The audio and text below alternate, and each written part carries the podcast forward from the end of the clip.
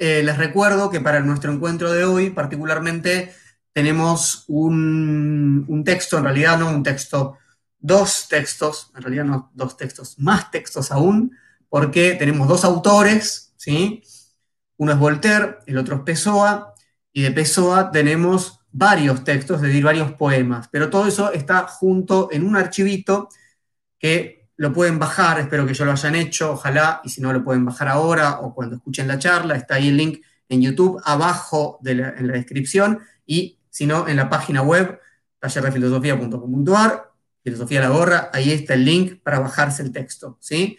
Eh, como ustedes saben, a diferencia de, otros encuentros, ¿no? algunos como el de la vez pasada, eh, estoy muy contento porque recibí muchas, eh, muchas buenas devoluciones de lo que pasó la vez pasada con la clase sobre Hegel, eh, sobre la dialéctica del amo y el esclavo, que habrán visto quienes estuvieron, que se tornó algo bastante intenso y maratónico.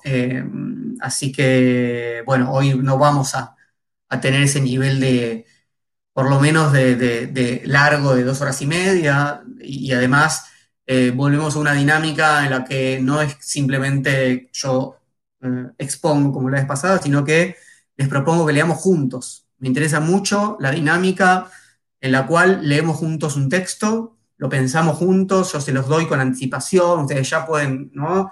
leerlo y, primero yo hago una, lectura, después conversamos un poco a través del chat, que es lo que podemos, y después ustedes se quedan con ese texto. Me parece fundamental eh, pensar, eh, pensarnos como una comunidad de, lectura, de pensamiento, problematización, y no simplemente como una, posición que a mí no me, no me, gusta tanto, que es la de, bueno, vengo yo y les digo qué.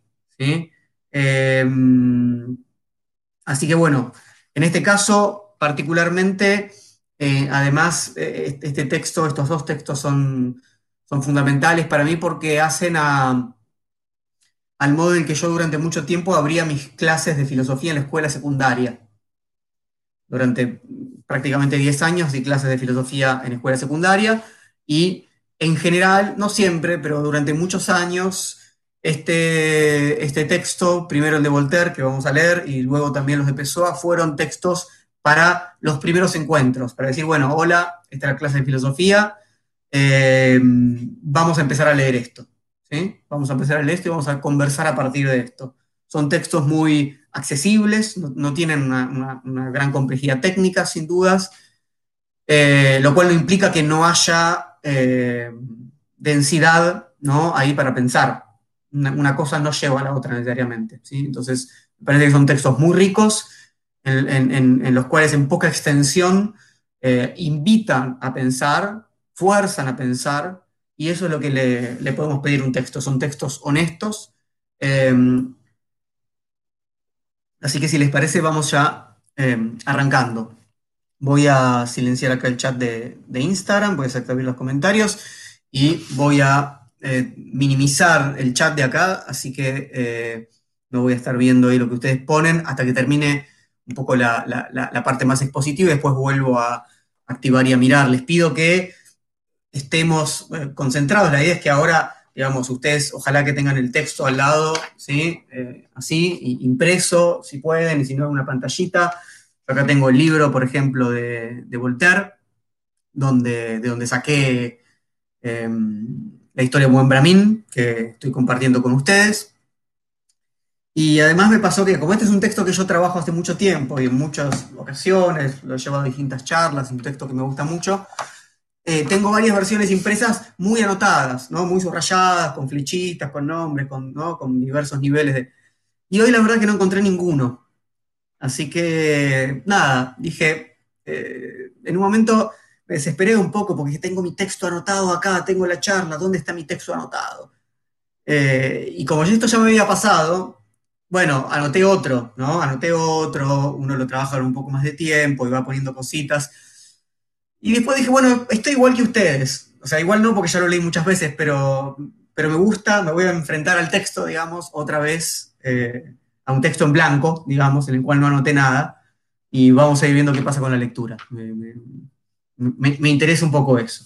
Bueno, Em, empecemos entonces por Voltaire, ¿sí? Pensador del siglo XVIII, pensador de la Ilustración. La vez pasada, en relación a, la, al encuentro sobre la dialéctica y el amor esclavo en Hegel, estuvimos hablando muy rápidamente ¿no? en relación a la Ilustración para mostrar de, qué modo, hasta qué punto eh, Hegel estaba un poco en, el, en ambos mundos, digamos, de la Ilustración y el Romanticismo. Les mostré inclusive un libro que habla sobre las coincidencias, las continuidades y las rupturas y los desplazamientos entre ilustración y romanticismo, digamos, entre mitad del siglo XVIII, fines del siglo XVIII y ya comienzo del siglo XIX. Y dijimos, obviamente, lo, que uno no puede dejar de decir cuando dice ilustración es razón, ¿no? La luz, ¿no? Del iluminismo de la ilustración es la luz de la razón. Hablamos de razón universal, hablamos de una una suerte de progresismo, ¿no? una fe puesta en la razón, que no solamente tiene que ver con el avance de la ciencia, por supuesto, sino con un avance moral, ¿no? con, una suerte de impronta de mejoramiento de la humanidad, pensada ya como totalidad, como universal, en todos sus aspectos. ¿sí? Como sabemos, además, eh, la ilustración se pretende, ¿no? los pensadores iluministas, eh, se pretenden tales en relación a la oscuridad del pensamiento dogmático, ¿no? más religioso, es una época de franca secularización, es una época de fuerte disputa en relación al antiguo régimen que va a ¿no? concluir ¿no? políticamente con las revoluciones, la Revolución Francesa, la norteamericana, etcétera, etcétera, ¿sí? Con lo cual, digo, esto es importante porque, eh, bueno, porque si partimos de esta fuerte impronta de la razón, tenemos que ver qué es lo que hace Voltaire acá, como un ilustrado bastante particular.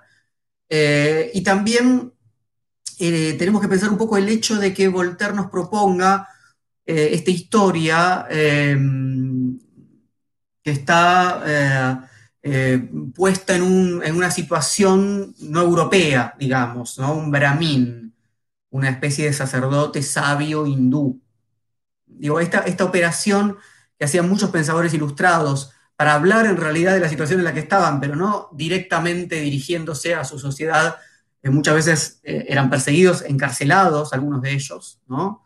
Em, creo, que, creo que en otra ocasión, cuando hicimos la charla sobre historia de la sexualidad de Foucault, como Foucault toma las joyas indiscretas de Diderot, otro ¿no? de, los grandes ilustrados, de los que hicieron la enciclopedia, el proyecto de la enciclopedia, eh, Las joyas indiscretas es también una, suerte, de, es una novela puesta en una corte eh, oriental, ¿no? para no hablar de la corte francesa.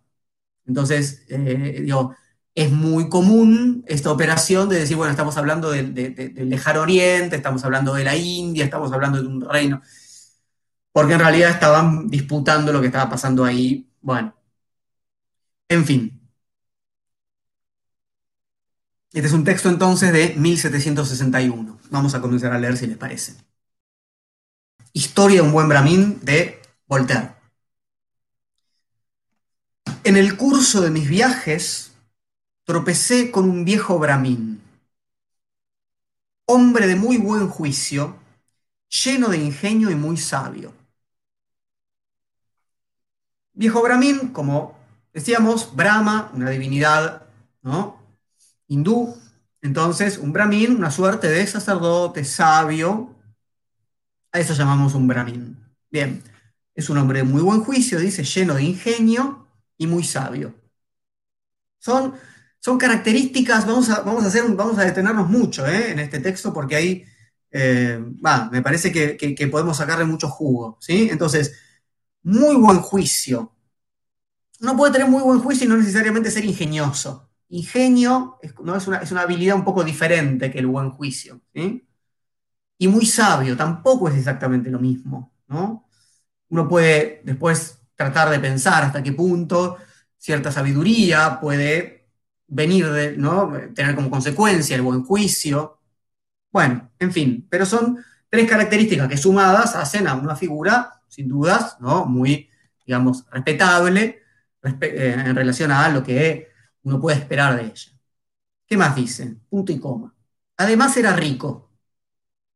Y por lo tanto su juicio era aún mejor. pues al no carecer de nada, no tenía necesidad de engañar a nadie. Bueno, ese es el primer punto, ¿no? Ahí termina la primera oración, uno dice, bueno, esto es como mínimo, discutible, ¿verdad? Es decir, como era rico, su juicio era mejor, porque como no, no carecía de nada, porque era rico, no tenía que engañar a nadie. bueno, eso me suena, de hecho, para quienes sean de acá de Argentina, pero también seguramente este mismo tipo de argumento en otros lugares, ¿no? porque son muy similares estos argumentos, bueno, es rico, no, no, no va a robar, no, no porque ya tiene, tiene, tiene dinero, entonces no va a ser corrupto si ya es rico. Pero evidentemente cuando escucha ese tipo de argumentos, ¿no? No puede más que suponer que como mínimo es ingenuo, como mínimo, ¿sí? Esto de que no tenga necesidad de engañar a nadie, ¿no? Porque no carece de nada. Primero, que hay que pensar un poquito más esta idea de qué implica carecer de algo, ¿no? Aún para alguien rico, visto desde una situación, digamos, de menor riqueza, puede parecer que el otro lo tiene todo, entonces, ¿para qué?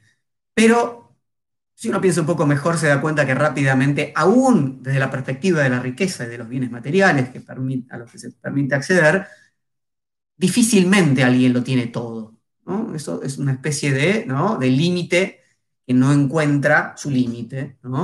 Eh, se torna en ese sentido una posibilidad de siempre tener más o de lo que sea necesario de engañar, como dice acá, respecto a eh, seguir teniendo esa posición. Bueno, dicho lo cual, uno puede decir, bueno, Voltaire, me estás diciendo esto y ya no me gusta, ¿no? Porque estás suponiendo o proponiendo acá que los hombres ricos no, no van a querer engañarnos y su juicio es mejor, ¿no? Como que son más sensatos. Bien, ya vimos esa posible crítica. Vimos esa posible crítica que a uno le puede rápidamente aparecer. A mí me parece que, sin embargo, siempre hay que hacer el esfuerzo por seguir a los autores a los que uno está leyendo y el razonamiento que nos proponen. Si, bien es, es, verdad que podemos criticar esta idea, también es verdad, también es verdad que la idea de, de que si uno no tiene necesidades imperiosas a nivel material, eh, su juicio no está nublado por eso, que no es como cuando uno tiene hambre y no puede pensar en otra cosa. ¿no? Bueno, estoy, tanto dependo de esto que no puedo ¿no? pasar por otro lado y, necesito comida, ¿no? por decir algo muy básico.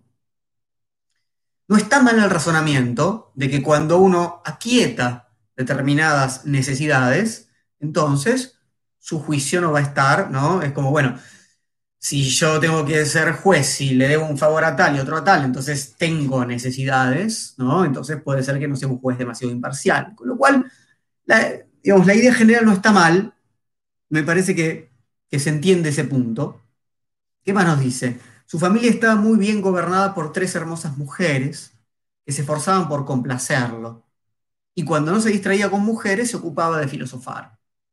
Bueno, desde nuestra perspectiva, uno también, ¿no? desde nuestra perspectiva del siglo XXI, eh, atravesado por ¿no? la fuerza de los movimientos feministas de las últimas décadas, sobre todo de los últimos años, uno rápidamente, además acá le saltan muchas fichas, ¿verdad? Su familia estaba muy bien gobernada por tres hermosas mujeres que se esforzaban por complacerlo, ¿no? Bueno, y cuando no se distraía, como que ¿no? las mujeres estaban en, claramente en situación de complacerlo, de, distracción, de placer, etcétera, etcétera, pero el sabio es un brahmin. Bien. Ahora, se nos puso acá un, término, se nos, se nos, presenta un término con el que cierra este primer parrafito, que es filosofar. ¿Mm? Lo cual, eh, evidentemente, nos corre un poco del eje religioso en el que en un sentido uno podría haber arrancado a leer el texto, ¿no? Y bueno, em, con lo cual tenemos un sabio, ¿no? Que al mismo tiempo es un filósofo que filosofa, bien, y que tiene, evidentemente, lo que, lo que el primer párrafo nos quiere mostrar es que todo lo que alguien, ¿no? en relación a los valores estándar de una época, podría desear, que no le falta nada en ese sentido. Y no solamente nada material, o nada del orden de lo afectivo, supongamos, sino no le falta inteligencia, no le falta sabiduría, etc. Cerca de su casa, que era bella, bien adornada y rodeada de jardines encantadores, vivía una vieja india, beata, imbécil y bastante pobre. Evidentemente, una suerte de contrario, ¿no? Tenemos a el hombre y la mujer, tenemos al rico y la pobre, tenemos a eh, el, ingenioso y sabio y la imbécil, un término, como habrán notado, muy fuerte, ¿sí? Em, y bueno, beata es un término que uno puede pensar que ahí no hay necesariamente una contradicción, ¿no? En tanto, una persona beata es una persona que es prácticamente una, santa, digamos, ¿no? No necesariamente tanto, pero eh, implica un, comportamiento virtuoso desde una perspectiva religiosa, ¿no? una vida eh, en algún sentido excepcional, o por lo menos ¿no? una, creencia genuina y una práctica. Más, Cuando hablo de creencia hablo de la práctica. ¿no? Y uno puede suponer que el brahmin quizás también, en tanto es un brahmin, tanto es un sacerdote, pero no aparece eso en lo que se nos propone. ¿no? Es uno, como, como el como el conjunto es tan distinto, ¿no? Beata, imbécil, bastante pobre, uno puede pensar en, la situación de santidad del ingenuo, ¿no? Un poco. Es, por lo menos lo que, lo que a mí se me arma rápidamente, no tomando este término por separado, pero como lo que se nos propone ahí, ¿no? Eh, esta idea del, bueno, pero, pero que es bueno porque es tonto, digamos, en algún punto, ¿no? Del buenudo, como a veces se, se dice. Bueno, tenemos nuestros dos personajes. Cierto día el Brahmin me dijo, quisiera no haber nacido.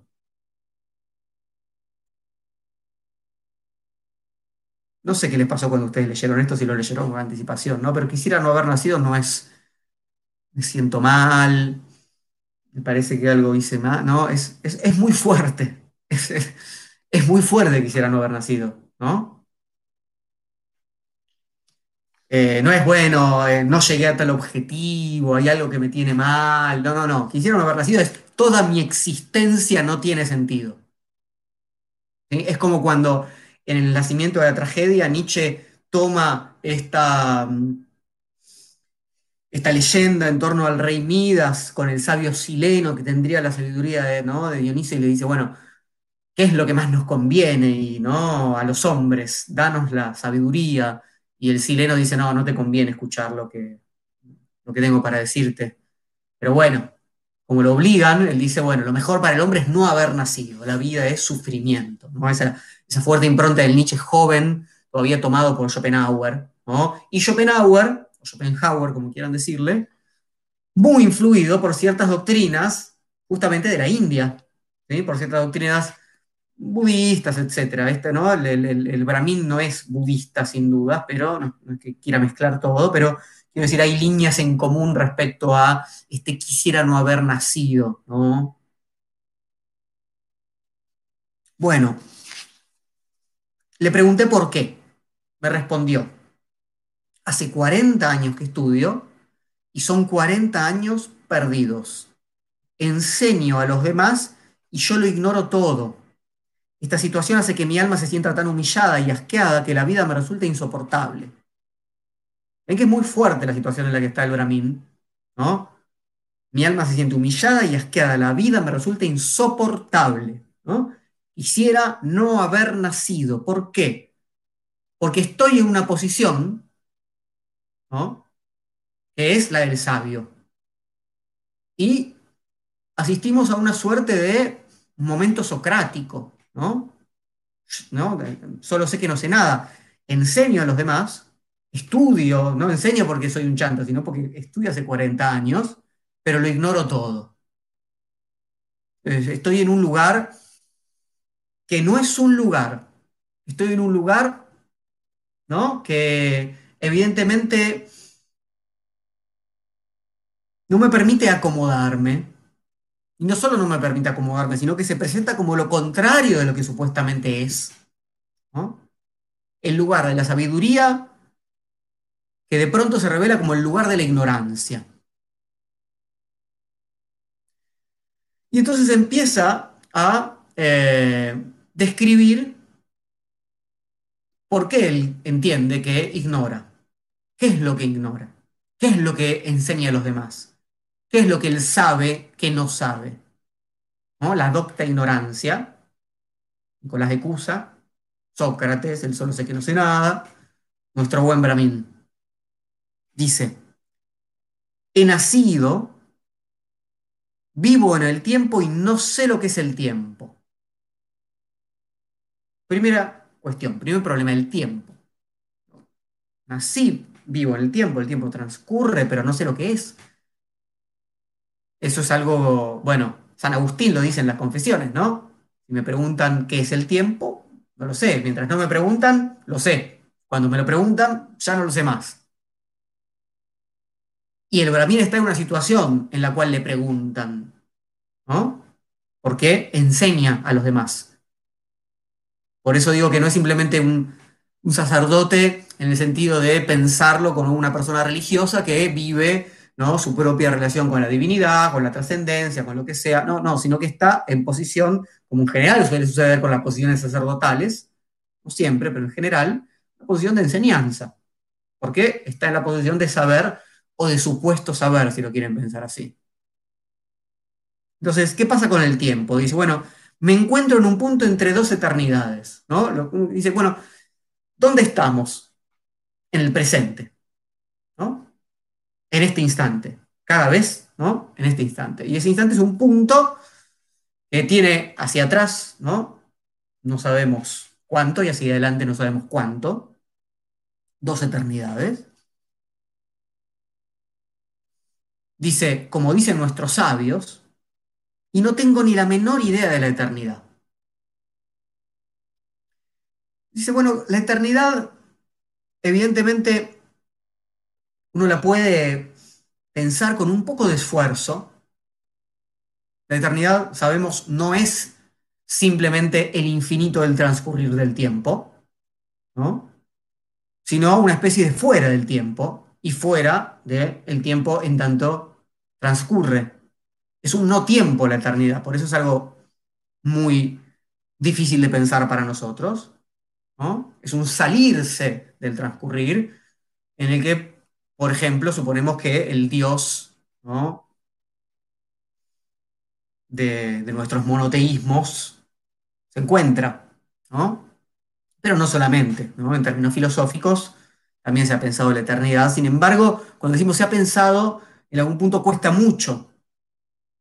¿Qué quiere decir eternidad? Bueno, Primera cuestión, el tiempo. Luego, estoy compuesto de materia. Pienso y jamás he podido llegar a saber lo que produce el pensamiento.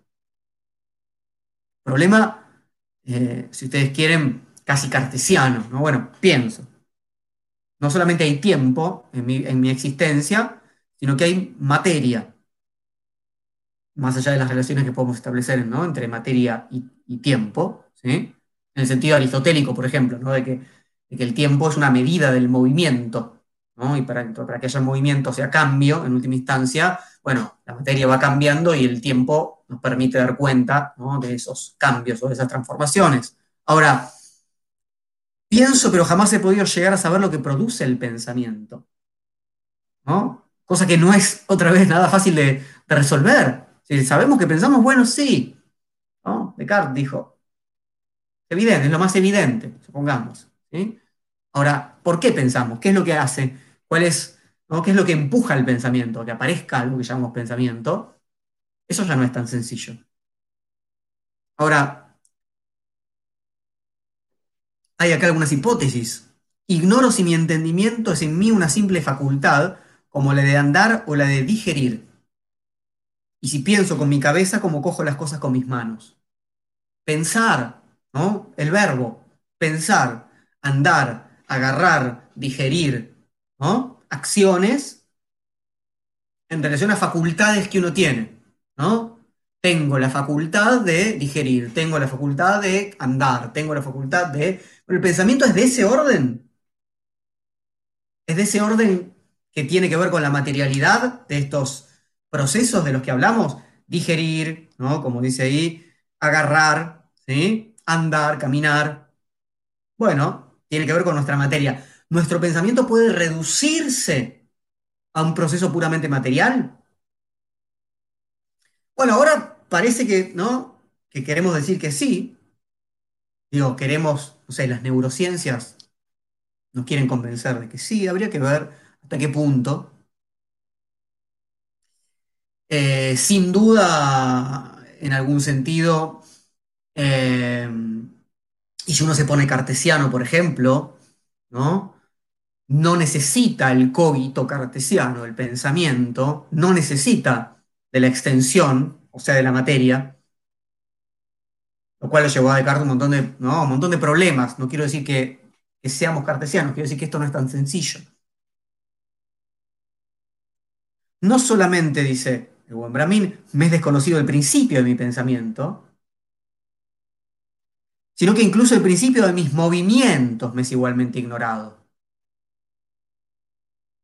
Hay una voluntad cada vez que yo hago así con las manos, como hago todo el tiempo sin pensarlo, o sea, ¿quién es? ¿Es un quién el que decide esto?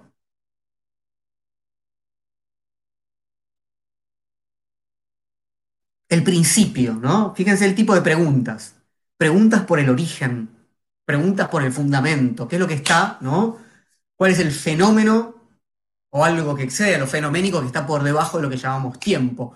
qué es lo que origina el pensamiento, cuál es su combustible, cuál es su mecanismo, cuál es su dinámica, qué es lo que empuja al movimiento, ¿no? ¿De dónde saca su impulso?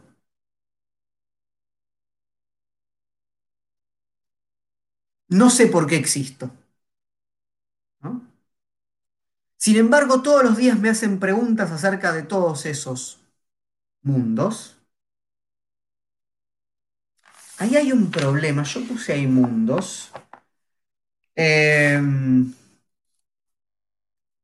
y está mal. Y creo que no sé si la edición que yo, porque es algo que yo tipié hace un tiempo, en lo que yo les mandé para que bajen, dice mundos. Puntos es lo que debe decir ahí, no mundos. Sobre todos esos puntos, sobre todos esos, ¿no?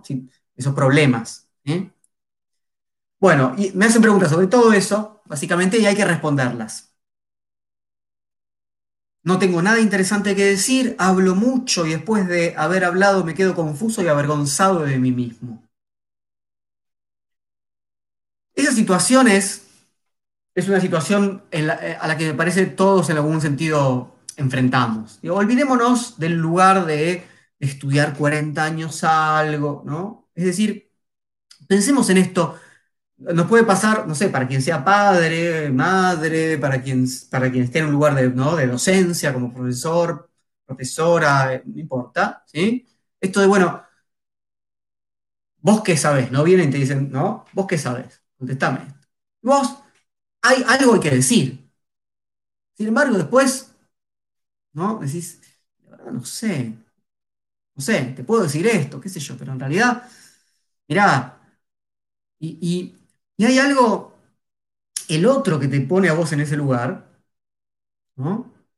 El, alumno, el discípulo, el, sobrino, el hijo, no importa quién sea, eh, el paciente, ¿no? Para el médico, está esperando, en general, una respuesta clara, ¿no? Está esperando algo, o sea, tiene una, una idea de lo que es saber y de lo que puede esperar a partir de lo que suponemos que el saber es.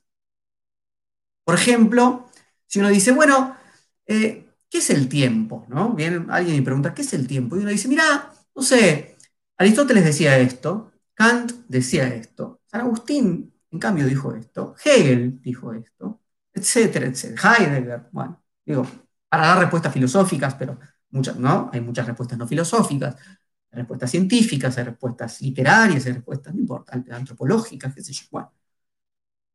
Es raro que alguien se vaya muy satisfecho. Me, diste todo un menú, pero yo quería saber qué es el tiempo, ¿no? ¿Qué dijo tal, ¿no? Y qué dijo tal otro y qué dijo tal otro. ¿Qué es? Bueno, no sé. Después de haber hablado me quedo confuso y avergonzado de mí mismo, porque por ahí yo juego al juego de decir, sí, es tal cosa.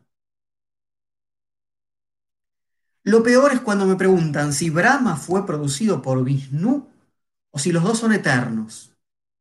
¿Qué tenemos acá? Ya no son preguntas sobre el tiempo, ya no son preguntas sobre el pensar o el conocer, o sobre nuestras facultades, o sobre la voluntad, todas preguntas, ¿no? Sobre la existencia, absolutamente, ¿no? Preguntas que uno diría filosóficas, ¿no?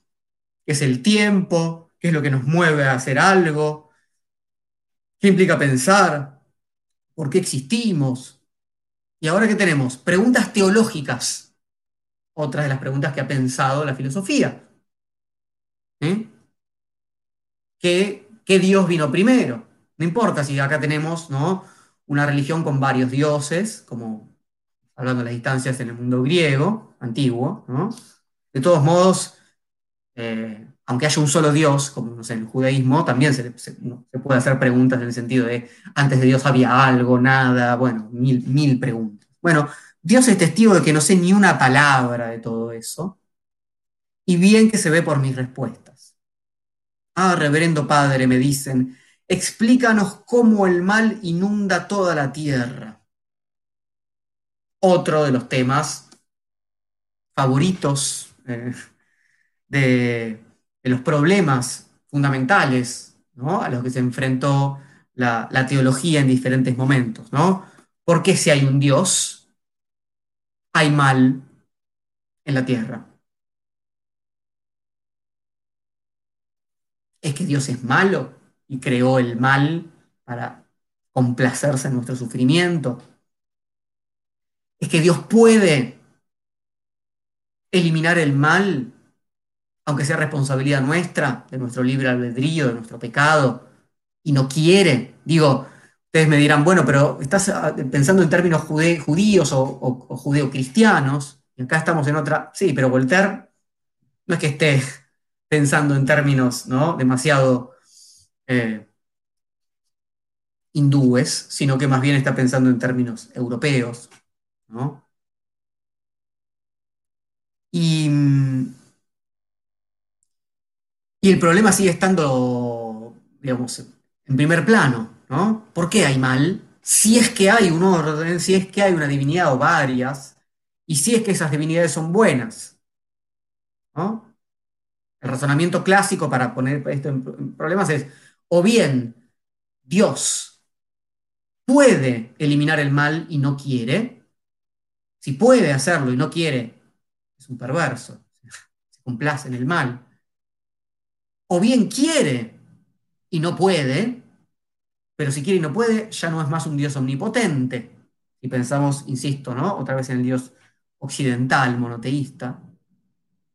Discúlpenme las barbaridades de decir occidental y monoteísta, hay mucho para discutir ahí sin dudas.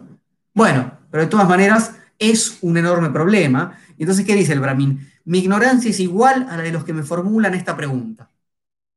Ni idea. Sin embargo, y acá viene lo que decíamos, el Brahmin responde, porque está en el lugar de tener que responder algo.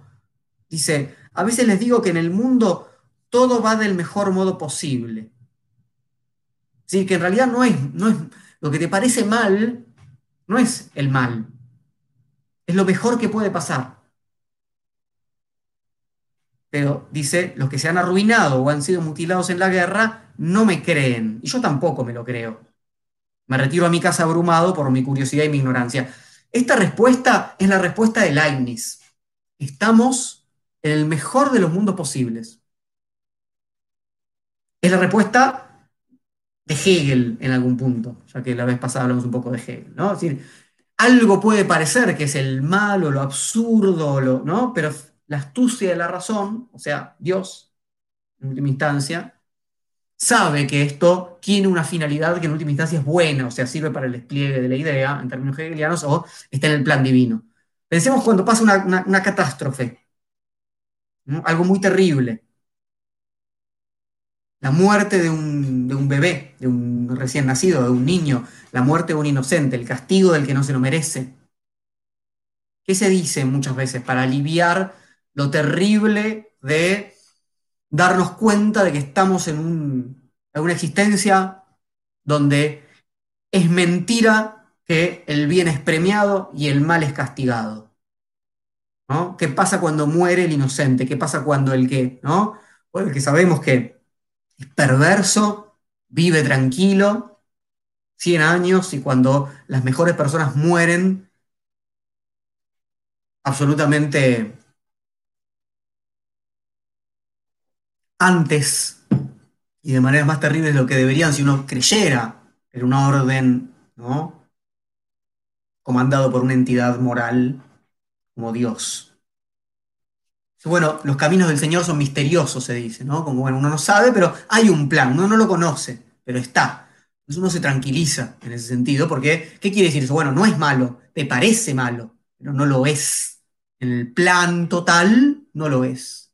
Dios lo llevó a su seno porque fue mejor para él. Entonces, es muy el, el mecanismo mediante el cual decimos, esto no es lo suficiente, esto no es malo, parece malo, pero en realidad no lo es, nos protege de que se desestructure todo el mundo en el que estamos, ¿no? Las orientaciones que nos mantienen más o menos en pie. Ante puede ser lo más evidente, ¿no? Insisto, ¿no? Los peores casos de un niño con cáncer, que, y, la verdad que no, no hay manera de decir, no, mira, no, es bueno, en el plan de Dios, o sea, ¿en qué sentido? La verdad que para creer en eso hay que eh, no poder vivir sin que se debilite ese, ese, orden que nos permite seguir. ¿Se entiende por qué? ¿no? O sea, no, no, lo digo como una suerte de, burla. ¿no? El sufrimiento es enorme y, y ese sufrimiento muchas veces necesita estar contenido en un orden simplemente para poder atravesarlo y seguir viviendo. Em, Voltaire le dedicó toda una novela a este problema. Se llama Cándido. Y ¿no? el Cándido era, o sea, le pasaba todo. Se morían sus familiares, se quedaba mutilado en la guerra, tenía de, o sea, todos los negocios le iban mal, todo le iba mal, mal, mal, mal. Y bueno, pero siempre estamos en el mejor de los mundos posibles. ¿no? Entonces es, un, personaje que Voltaire creó para burlarse, para mostrar cuán ridícula es esta idea, de que el mal no es mal. Bueno, por eso acá dice mucho más claramente, yo no me lo creo tampoco. ¿Qué hace entonces? Dice, leo nuestros antiguos libros y ellos espesan todavía más mis tinieblas. Es muy, muy, muy importante para mi gusto esa línea, leo nuestros antiguos libros, porque, porque los antiguos libros son los lugares donde, ¿no? Digamos, es como un corrimiento del, del fundamento de la sabiduría, ¿verdad? El personaje este, Loramín, es el asiento de la sabiduría para el resto, pero él también tiene un lugar al que recurrir. ¿Cuál es ese lugar? El de los antiguos libros, ¿no? Si, si fuera el judaísmo o el cristianismo sería la Biblia, evidentemente. ¿no? Los libros siempre son antiguos y la antigüedad es lo que les da su sabiduría. Pero ellos espesan más mis tinieblas y ahí no encuentro ¿no? el modo de dar cuenta del mal. ¿Qué hace? Hablo con mis compañeros, ¿no? Tiene pares, otros que son sabios como él digamos, y que también conoce los antiguos libros, puede ser que él no, lo sepa interpretar. Los unos me responden que hay que gozar de la vida y burlarse de los hombres. Ahí están, bueno, vos decirle cualquier cosa, a mí también me preguntan, decirles cualquier cosa total, ¿no? Tenés asegurado en tu lugar sacerdotal, ¿no? Riqueza, mujeres, tranquilidad, ¿no? Una bella casa, todo lo que vimos al principio. Entonces va, nada, olvídate. Los otros, creen saber algo y se pierden en ideas extravagantes. ¿no? Intentan una respuesta, pero que si uno justamente ¿no? tiene un poco de eh, práctica ¿no? en preguntarse adecuadamente, ¿no? Finalmente, parece no ser satisfactorio. Todo aumenta el sentimiento doloroso que experimento. Lo cual es más interesante porque no es un problema del Brahmin, no es un problema personal. Che, Brahmin, qué, tipo, qué dramático que sos, amigo Brahmin, ¿por qué teniendo todo esto y sabiendo tanto y habiendo estudiado tanto y estando en el lugar de tanto prestigio, te haces problema?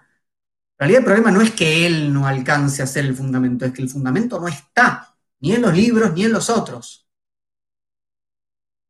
A veces estoy a punto de caer en la desesperación cuando pienso que después de tanto estudiar, no sé ni de dónde vengo, ni lo que soy, ni a dónde iré, ni lo que será de mí. ¿Eh? Se rompe la idea misma de destino, de una, de una sobrevida, de una, ¿no? de una identidad, todas las preguntas, ¿ven? O sea, lo que hizo, lo que hizo eh, Voltaire en estos dos párrafos centrales, ¿no? Es desplegar, en algún sentido, buena parte del menú de problemas filosóficos clásicos.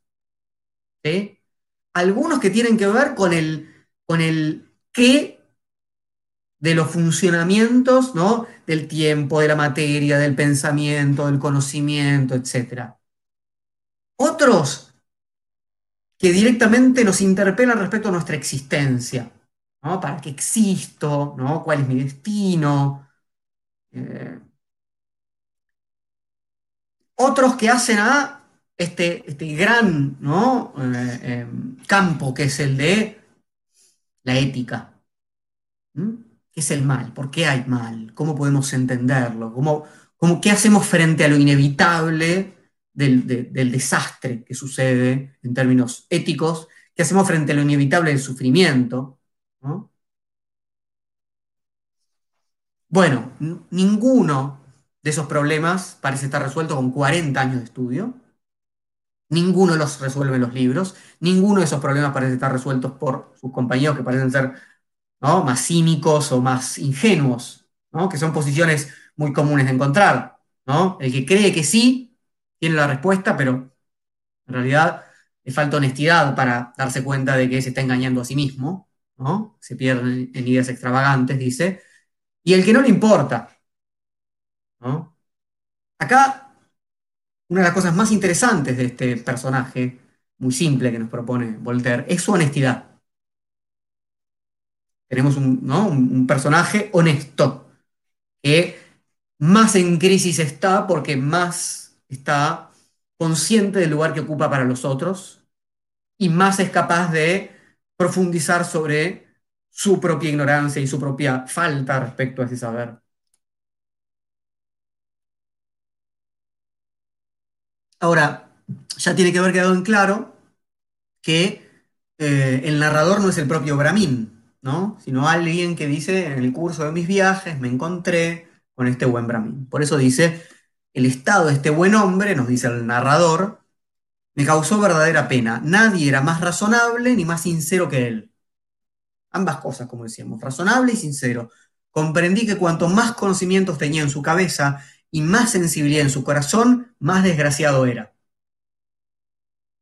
Esto es algo que seguramente muchos de ustedes, en este momento hay entre YouTube e Instagram casi 400 personas, un domingo a la noche eh, participando en un encuentro de filosofía. Ustedes, 400 personas que están ahí de otro lado, sin, creo que todos en algún momento se plantearon esto. ustedes que están participando en un encuentro de filosofía un domingo a la noche.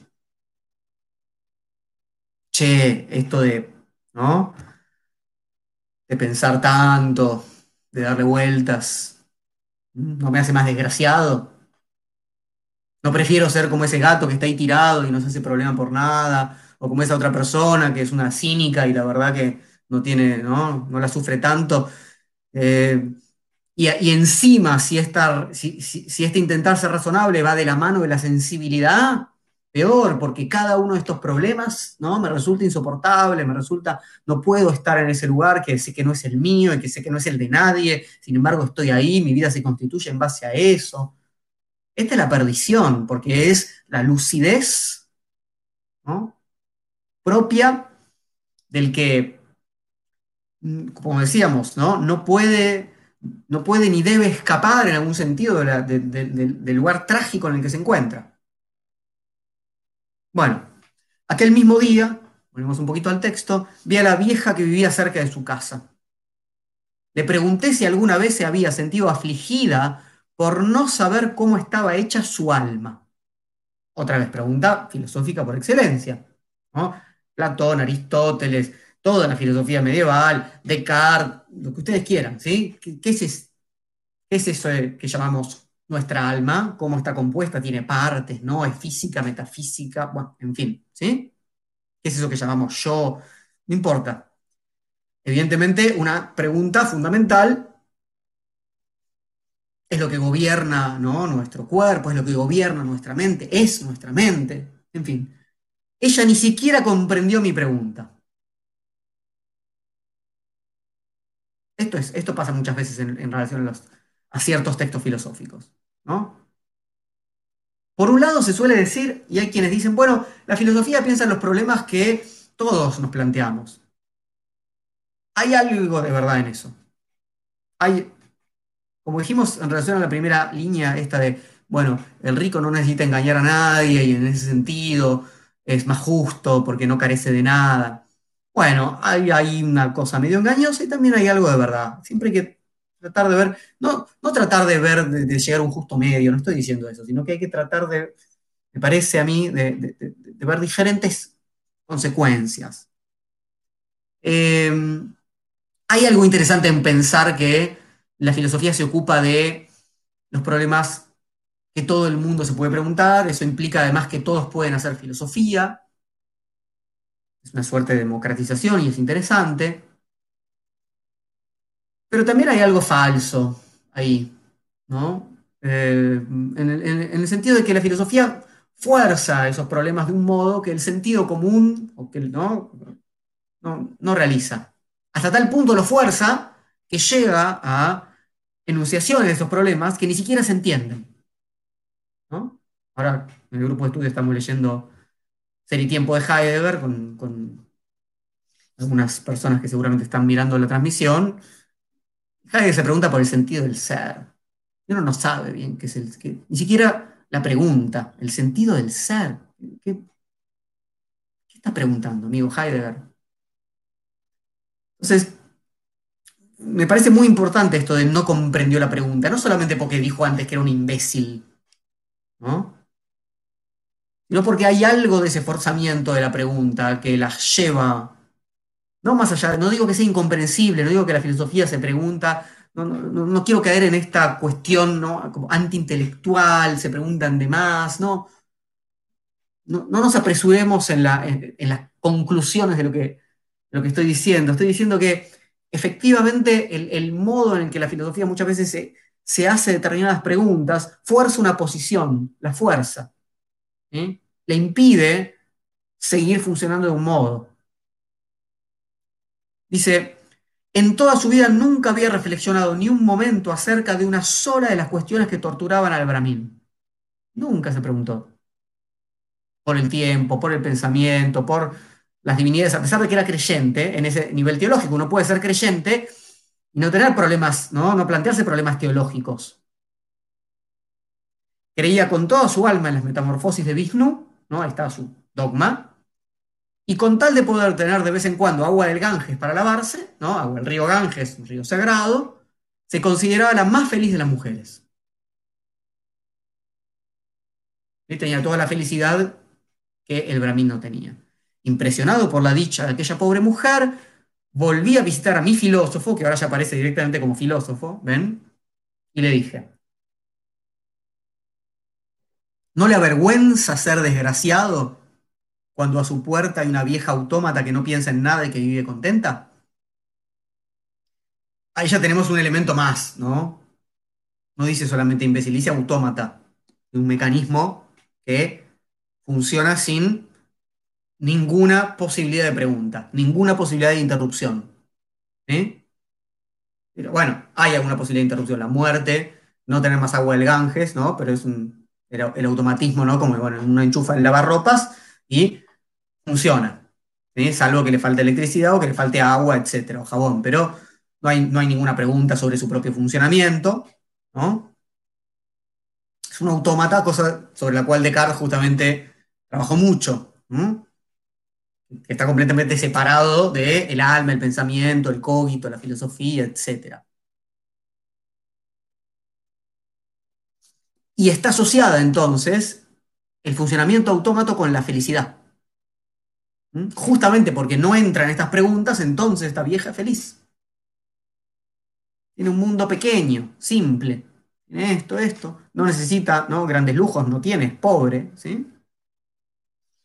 Tiene usted razón, me respondió. Cien veces me tengo dicho que yo sería feliz si fuese tan necio como mi vecina. Sin embargo, no quisiera semejante felicidad. Sí, ya el Brahmin obviamente lo sabía, ya la veía la vieja decía, yo me estoy torturando, quisiera no haber nacido y ahí está esta mujer sin tener todos estos problemas. Dice, esta respuesta de mi Brahmin me produjo mayor impresión que todo lo demás. Me examiné a mí mismo y vi que en efecto no quisiera ser feliz a condición de ser imbécil. Propuse el dilema a unos filósofos que fueron de mi misma opinión. Bueno, hay un trato posible para hacer. Puedes intercambiar tu posición de saber, de supuesto saber, aunque sea, de hacerte estas preguntas, de, de tener buen juicio, de ser ingenioso, o sea, la razón, la razón ilustrada, o buena parte de la razón ilustrada, tenemos que pensar si es lo mismo, por la felicidad. Porque parece que la razón, ¿no? Decíamos antes, junto con la sensibilidad, llevan, hacen más infeliz. Entonces hay una ecuación muy simple. ¿no? Razón y angustia.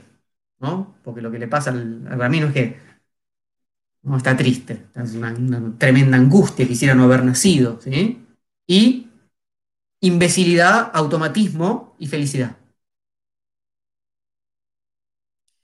El problema es que el dice que no quiere hacer ese cambio y los otros filósofos tampoco. Y el narrador dice lo mismo. Yo tampoco, ahora que lo pienso. ¿Qué quiere decir esto? ¿Que, ¿Que nos están diciendo que lo que vale más es la razón más que la felicidad? ¿Filosofar hace feliz? ¿No? ¿Hace infeliz? Que parece ser lo que nos dice acá el texto, ¿no? ¿Lleva la infelicidad? ¿O lleva la felicidad como nos prometía quizás ¿no? las posiciones filosóficas antiguas, ¿no? de una u otra manera, que nos proponía que la felicidad, por ejemplo, no sé, en Aristóteles, la vida teorética, las escuelas claramente helenísticas, ¿no? La, felicidad tenía que ver con el filosofar, el filosofar ayudaba a la felicidad. Y acá que estamos en plena ilustración, en donde dijimos que la razón es ¿no? Eh, la promesa justamente de mejoramiento de la humanidad, razonar más nos lleva a la situación del Brahmin. No es un desencantado pensador del siglo, de, ¿no? de la decadencia, de finales del siglo XIX. ¿no? Estamos en pleno siglo XVIII. ¿Qué es lo que está pasando acá con, con esta propuesta? Un personaje que en lugar de decir, bueno, esto lleva al mejoramiento de todos y demás, se da cuenta de los límites de la, hipocresía ¿no? presente en las, posiciones de saber. Sin duda, sin duda que, ese saber no es simplemente el de las ciencias, ¿no? pero en este momento todavía estamos en una situación donde no había tanta distinción entre ciencia y filosofía.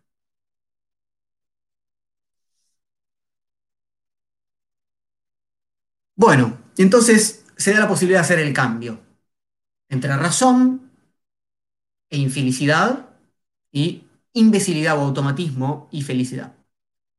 Nadie quiere hacer el cambio y entonces el penúltimo párrafo dice, no obstante, decía yo, hay una escandalosa contradicción en esta manera de pensar en quien no quiere hacer el cambio. Porque al fin y al cabo, ¿de qué se trata?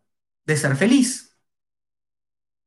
No, cuando uno pregunta, cuando uno lee la ética nicomáquea de, Aristóteles, la ética nicómaco o nicomáquea, dice, bueno, todos están de acuerdo en que lo importante, ¿no? el, objetivo, la finalidad, Aristóteles además tiene una, filosofía ¿no? teleológica, ¿no? como la de Hegel, una finalidad, es ser feliz. Ahora, no estamos de acuerdo cuando preguntamos qué quiere decir ser feliz. Unos dicen dinero, otros dicen honores, otros dicen hay que ser virtuoso, otros dicen ser muy sabio, no importa.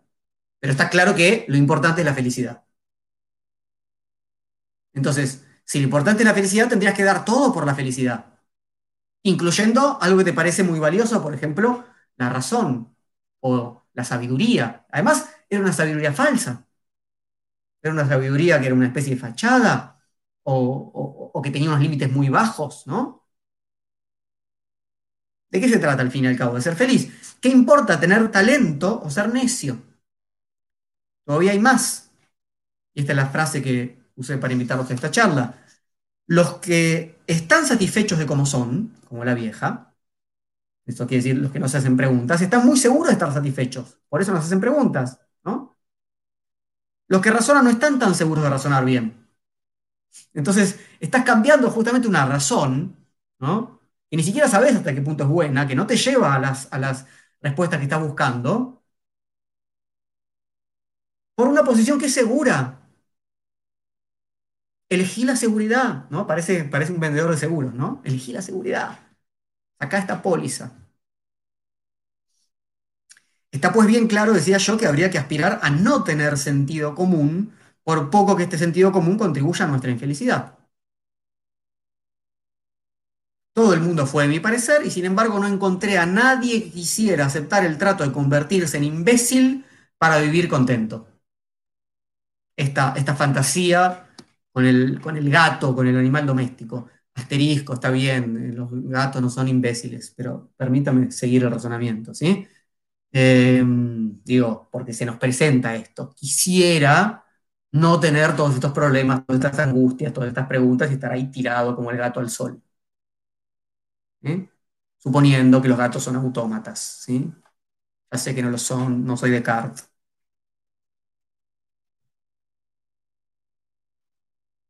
Pero sin embargo, la pregunta es, bueno, si aparece el genio, ¿no? El genio de la lámpara, y nos dice, bueno, podés hacer el cambio. ¿Lo hacemos? Perdés todas tus angustias. Te transformás en un autómata. Bueno, con lo cual dice, de lo cual deduje que aunque apreciamos mucho la felicidad, aún apreciamos más la razón. Entonces uno puede decir, ah, todo este texto es un gran texto ilustrado que nos viene a decir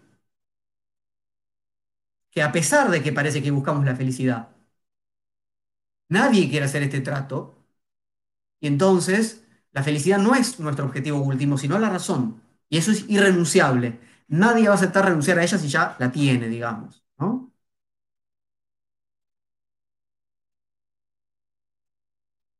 Sin embargo, el final dice, pero después de haber reflexionado sobre el asunto, me parece que preferir la razón a la felicidad es ser muy insensato.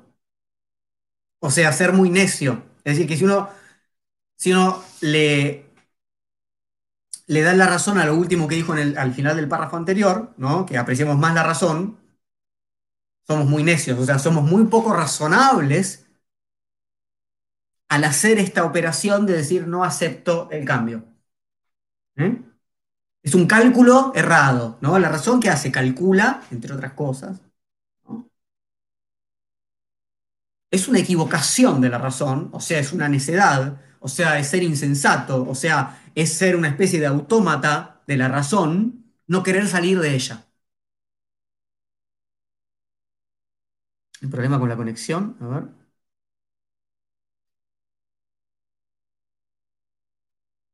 ¿Están viendo bien ahí los de YouTube? Los de Instagram creo que sí. Bueno.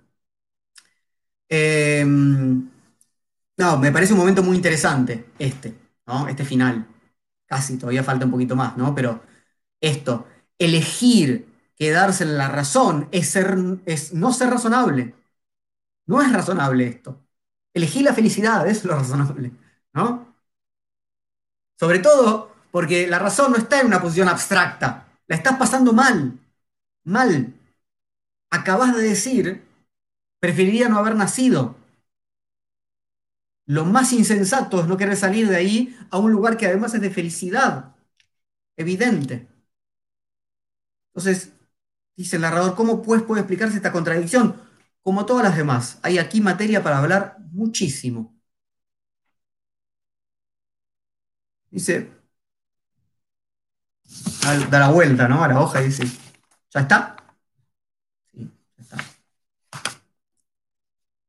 Es lo que pasa en algunos diálogos platónicos, ¿no? Que llamamos, llamados aporéticos, ¿no? Terminan sin solución.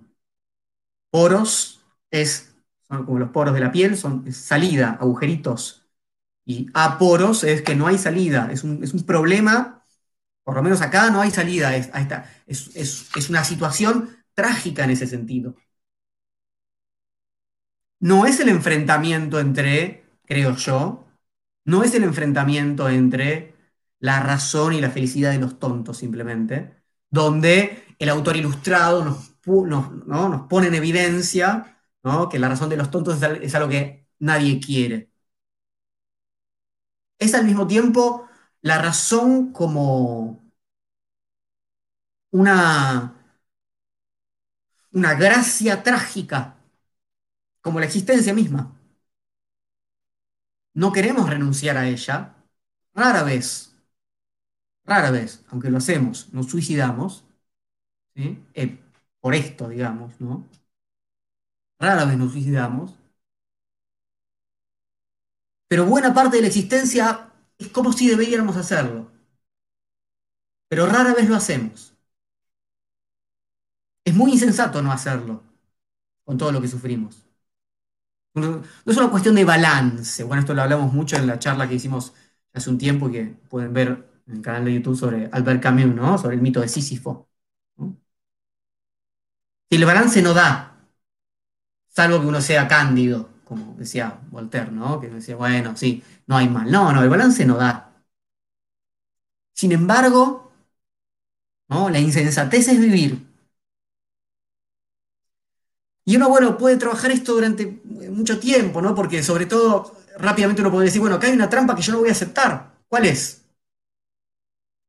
Bueno, no voy a aceptar que la razón en el sentido este, además, de, a la sensibilidad, a la sabiduría, no una razón simplemente calculadora, sino una razón ¿no? que uno diría, bueno, qué interesante ser como el Brahmin en algún sentido, ¿no? En esa capacidad de lectura, de honestidad, de profundización en los problemas, ¿no? No, no es una razón tonta. Uno puede también pensar que hay un automatismo de la razón, ¿no? Eh, esto no lleva solamente a la angustia, esto lleva a, una felicidad propia asociada a esto. Me parece que hay un punto interesante cuando, cuando el Brahmin dije, dice, no quisiera semejante felicidad. No solamente puede haber una felicidad en el sentido de un, de un, siquiera un disfrute, de un goce, de un, placer, de momentos, digamos, de, de, alegría, inclusive, como quieran denominarlo, en el pensamiento, sino que esa felicidad tonta, ¿no? esa paz de los cementerios, esa tranquilidad del que, al que no le pasa nada, esa, esa felicidad es la que no quiero. Entonces, desarma así un poco este cuadro bastante esquemático, ¿no? Razón, infelicidad, estupidez, felicidad, ¿no? Eh,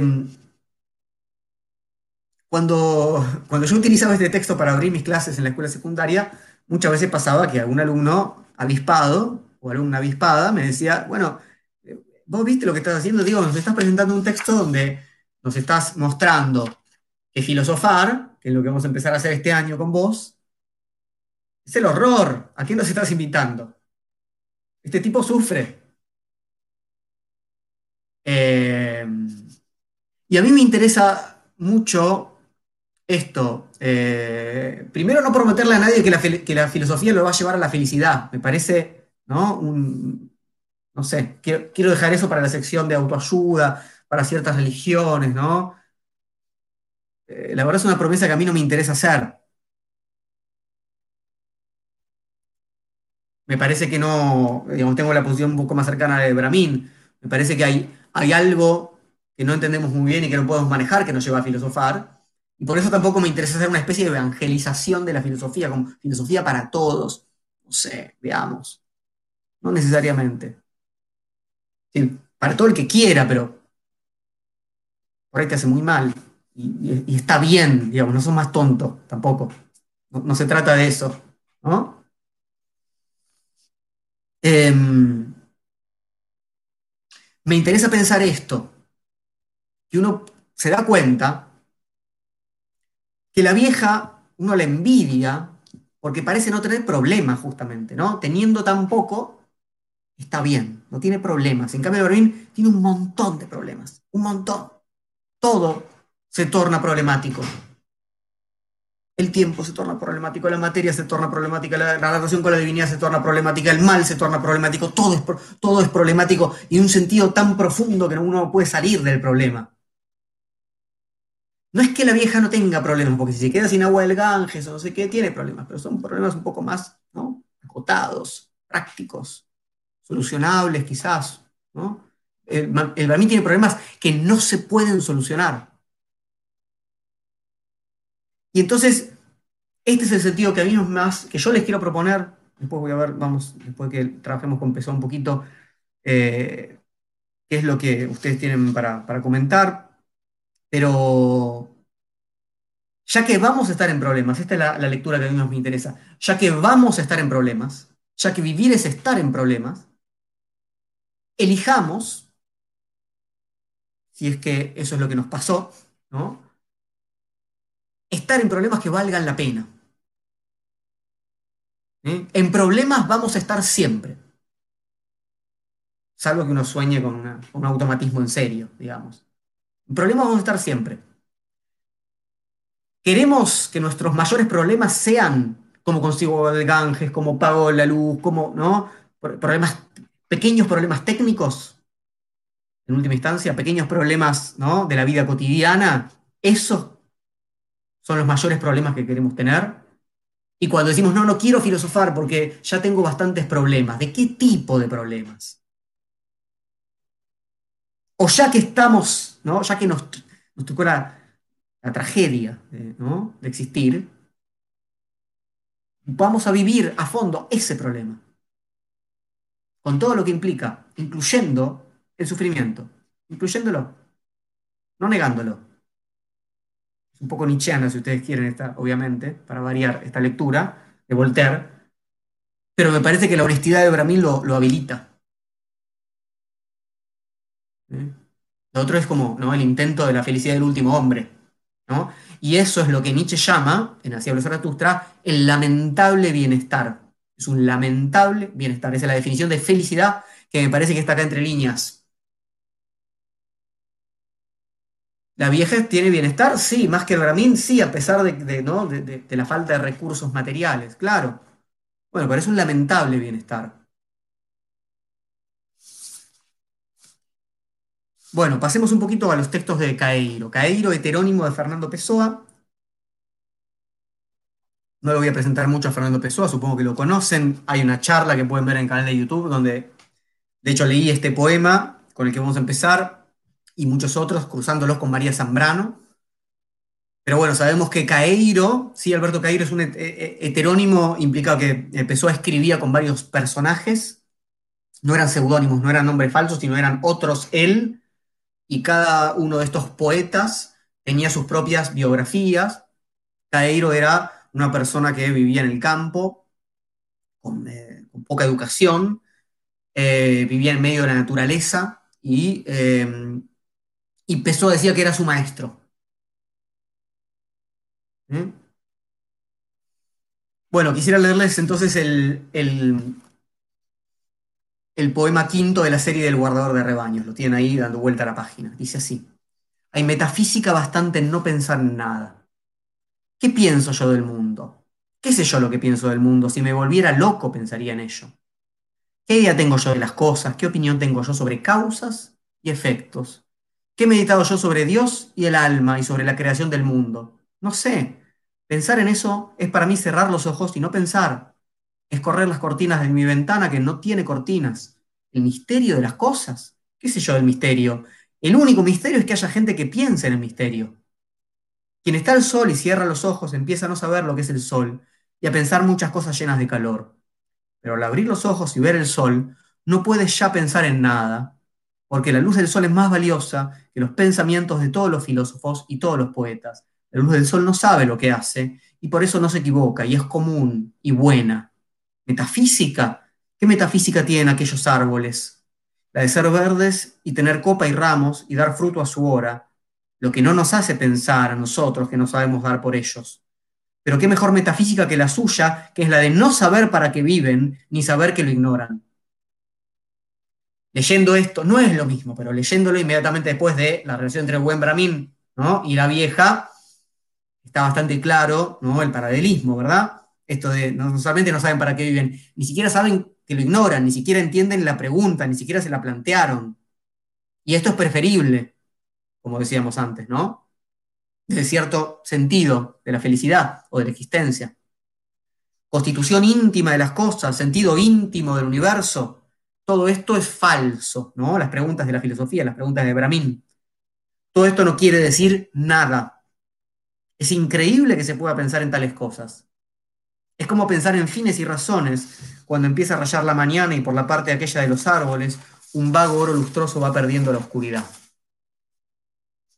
Pensar en el sentido íntimo de las cosas es excesivo, como pensar en la salud o llevar un vaso al agua de los manantiales.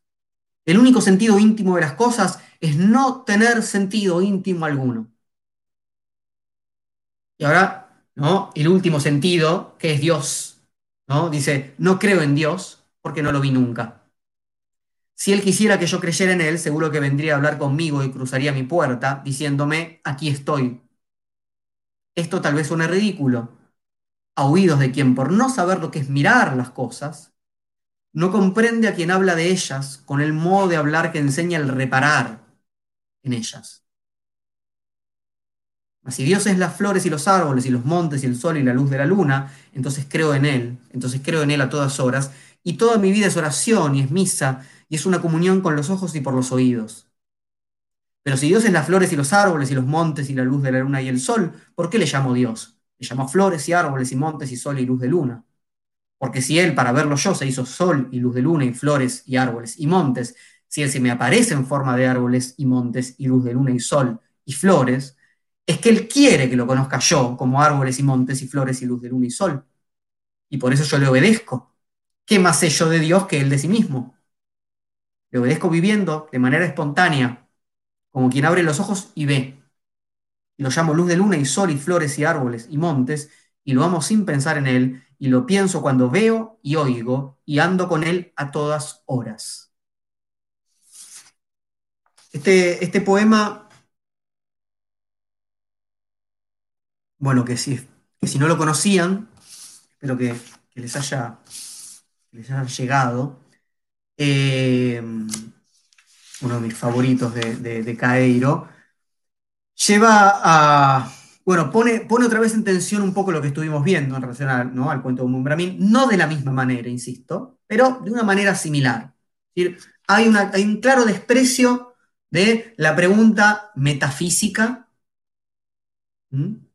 Es verdad que el Brahmin no se hacía solamente preguntas metafísicas, pero casi. ¿no? Era, era ante todo metafísica la cosa, el mal metafísico, Dios, el tiempo. Bueno, ¿qué dice Caeiro?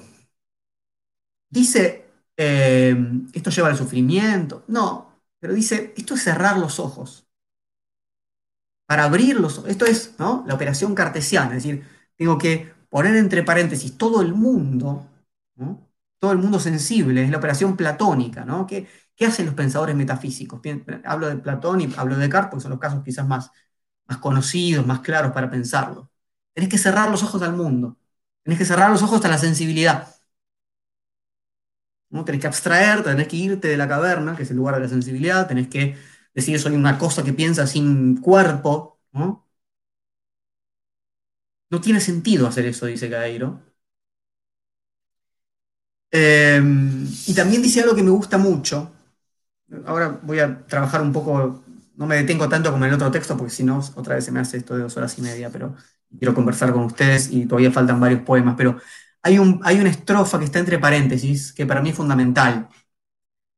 Cuando dice que, eh, dice, no creo en Dios porque no lo vi nunca, y si él creyera, ¿no? si él quisiera que yo creyera en él, se presentaría, dice entre paréntesis, esto tal vez suene ridículo, esto de que Dios se presente, a oídos de quien por no saber lo que es mirar las cosas, no comprende a quien habla de ellas con el modo de hablar que enseña el reparar en ellas.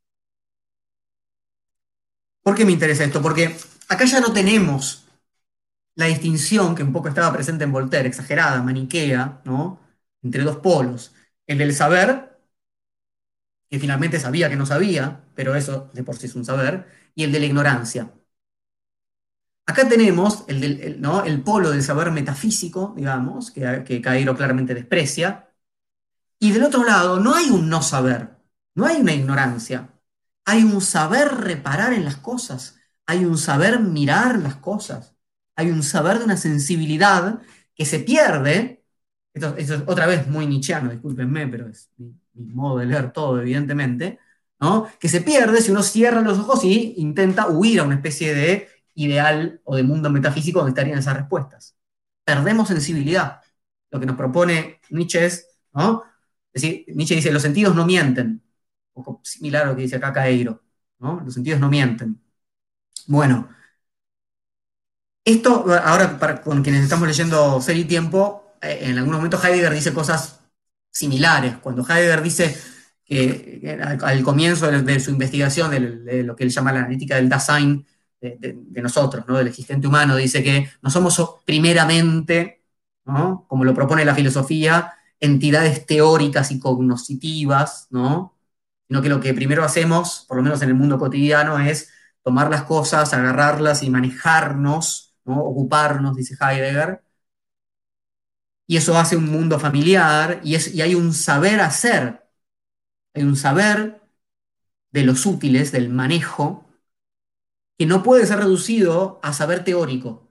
Y que ese saber práctico, pragmático, es primero. Lo que primero hacemos es manejarnos en el mundo de algún modo. Y para eso hay que reparar ¿no? y, hacer nuestro mundo familiar. Bueno, me parece que hay algo de esto, porque si no, se nos presenta una, dicotomía demasiado sencilla entre el saber y la ignorancia. Hay un saber reparar en las cosas, hay un saber mirar, hay un saber sensible, hay un saber constituido por hábitos, etcétera, etcétera. Bueno, leamos un poquito más. Hay otros, son fragmentos de los poemas inconjuntos pero verán que son fragmentos elegidos en base al problema que más me interesa pensar. Fíjense. No basta abrir la ventana, dice Caeiro, para ver los campos y el río. No es bastante no ser ciego para ver los árboles y las flores. Es preciso también no tener filosofía ninguna. Con filosofía no hay árboles, hay ideas apenas.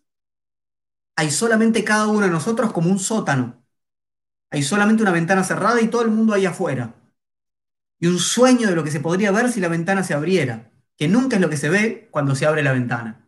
Fíjense qué antiplatónico que es esto, ¿no? el filósofo se mete en una caverna, que no es la caverna de la sensibilidad, porque huye de la sensibilidad, se mete en una caverna y sueña con salir, pero no puede ver, ¿no? Porque tiene ideas solamente. Entonces, y, eso es, en algún punto eso también lo dice Heidegger en esto que yo les estaba comentando. Dice, si uno no tiene, si uno no está muy quemado, Heidegger lo dice mejor, ¿no? Pero si uno no tiene demasiada lectura teórica, filosófica, entonces nos vamos a dar cuenta que tal cosa. Bueno, acá justamente lo que está diciendo Cairo es distinto a la posición de la vieja Beata y es distinto a la posición del Brahmin. La filosofía, en tanto metafísica, impide el conocimiento es manicheano. Acá lo tengo a Nietzsche. En la pared, como siempre. Manicheano. Impide otro tipo de interpretación, otro tipo de saber, otro tipo de sensibilidad. Esto va minando nuestra sensibilidad. Veamos lo, lo que sigue. Tú, místico, ves una significación en todas las cosas. Para ti todo tiene un sentido velado Hay una cosa oculta en cada cosa que ves, ¿no? ¿Ven? No está, ¿no? Lo que está acá no está, hay algo que está detrás. Lo importante es lo que está detrás. Lo que ves, lo ves siempre para ver otra cosa. Para mí, gracias a tener ojos solo para ver, veo ausencia de significación en todas las cosas. Lo veo y me amo, porque ser una cosa es no significar nada. Ser una cosa es no ser susceptible de interpretación. Bueno, acá rompimos con lo que decíamos de la interpretación en sentido nichano, es decir, bueno, nada de ir más atrás. Nietzsche no dice eso, ¿no? Por eso, por, eso es interesante ver estos cruces. Pensar, esto es lo que está diciendo, ¿no? Claramente me parece, ¿no? Me parece que dice Cairo. Pensar que interpretar es, ¿no? Ir más atrás del fenómeno superficial. Sobre esto va a trabajar buena parte de la, de la filosofía del siglo XX, ¿no? Superficie, lo que tenemos es superficie. Y tengo ojos solo para ver eso, nada más. ¿Qué hay ahí? No significa nada. No está escondiendo nada, no tiene un sentido velado. Bueno, cierto psicoanálisis también trabaja un poco desde esta perspectiva, me parece. Sigo en esa línea. Me dices, tú eres alguna cosa más que una piedra o una planta. Me dices, sientes, piensas y sabes que piensas y sientes. ¿no? O sea, no solamente hay sensibilidad y pensamiento, sino que hay reflexividad. Sabes que piensas y sientes. Otra vez Descartes, si quieren, ¿no? Hay autoconciencia. Entonces, ¿las piedras escriben versos? Entonces, ¿las plantas tienen ideas sobre el mundo? No, ninguna de las dos cosas, ¿verdad? Sí, hay diferencia. Pero no es la diferencia que encuentras. Porque el tener conciencia no me obliga a tener teoría sobre las cosas. ¿eh? Solo me obliga a ser consciente. Si soy más que una piedra o una planta, no sé. Soy diferente, no sé lo que es más o menos. ¿no? Eso ya implica una teoría. Claro que soy diferente, pero soy más que una piedra. Una teoría y una teoría antropomórfica, sin dudas. Bueno, como si pudiera haber otra. ¿Tener conciencia es más que tener color? Una pregunta preciosa, ¿no? ¿Tener conciencia es más que tener color? Puede ser y puede no ser. Sé que es diferente apenas. Nadie puede probar que es más que solamente diferente. Sé que la piedra es la real y que la planta existe. Sé esto porque ellas existen. Sé esto porque mis sentidos me lo muestran. Sé que soy real también. Sé esto porque mis sentidos nos lo muestran, aunque con menos claridad con que me muestran la piedra y la planta. ¿No? Lo, que ve, ahora no porque tenemos pantalla, estoy, esto es un delirio, Yo me estoy viendo en dos pantallas a la vez, tengo el celular acá, Instagram, y tengo acá YouTube, la computadora. Este es, este es el, nuestro, nuestra configuración, Dios no nos hizo para esto. Nuestro rostro está, está vuelto hacia afuera. No estamos preparados para el horror de vernos en el espejo. Es, bueno, entonces, por eso está diciendo Cairo que es más evidente que lo otro existe. Yo no me veo, yo me veo al final, yo, estoy eh, abierto a un mundo, ¿no? Y, eh, y por eso no, tengo, que, tengo que palparme de otro modo, ponerme frente a un, ¿no? en un espejo, en un lago como Narciso y mirarme, pero en realidad siempre miro primero ¿no? el mundo. Es lo que me presentan los sentidos. Dice, no sé nada más. Si escribo versos y la piedra no escribe versos. Dice, sí, escribo versos y la piedra no escribe versos. Sí, hago ideas sobre el mundo y las plantas ninguna. Pero es que las piedras no son poetas, son piedras. Las plantas son plantas solamente, no son pensadores. Tanto puedo decir que soy superior a ellas por esto como que soy inferior. Pero no digo eso. Digo de la piedra, es una piedra.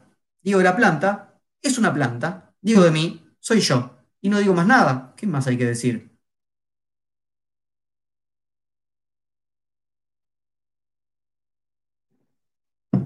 Bueno, como ven, no solamente negarse a ir más allá, a buscar el, sentido, el sentido de la piedra, el sentido de la planta, el sentido de que tengo ideas del sentido de, ¿no? Dice, yo doy, ¿no? Así como el árbol da sus frutos y la piedra cae y la arrojamos, yo doy mis versos. ¿De dónde viene esto? O sea, acá están. ¿No? y un, lugar muy interesante respecto al, valor, ¿no? al correrse de este lugar justamente ¿no? antropocéntrico en este caso, es decir, no, vale más la conciencia. El valor no está dado. Podemos teorizar sobre el valor. Bueno, y para cerrar, si después de morir quisieran escribir mi biografía, dice Alberto Cairo, no hay nada más simple, ¿no? Esta cuestión de la simpleza es fundamental en todos estos poemas de Cairo, en toda la, poesía de Cairo, ¿no? Tengo solo dos fechas, la de mi nacimiento y la de mi muerte. Entre una y otra cosa, todos los días son míos. Uno podría pensarlo, decir, no del sentido de la humanidad, ¿no? Fíjense cómo se ven las biografías. Bueno, nació, fue, se crió así, así, en tal familia, se formó así, estudió con tal, aprendió poesía, o sea, ¿no? Hizo tales buenas y malas acciones, insertamos todo eso de lo que hablamos antes. No. Soy fácil de definir. Vi como un condenado.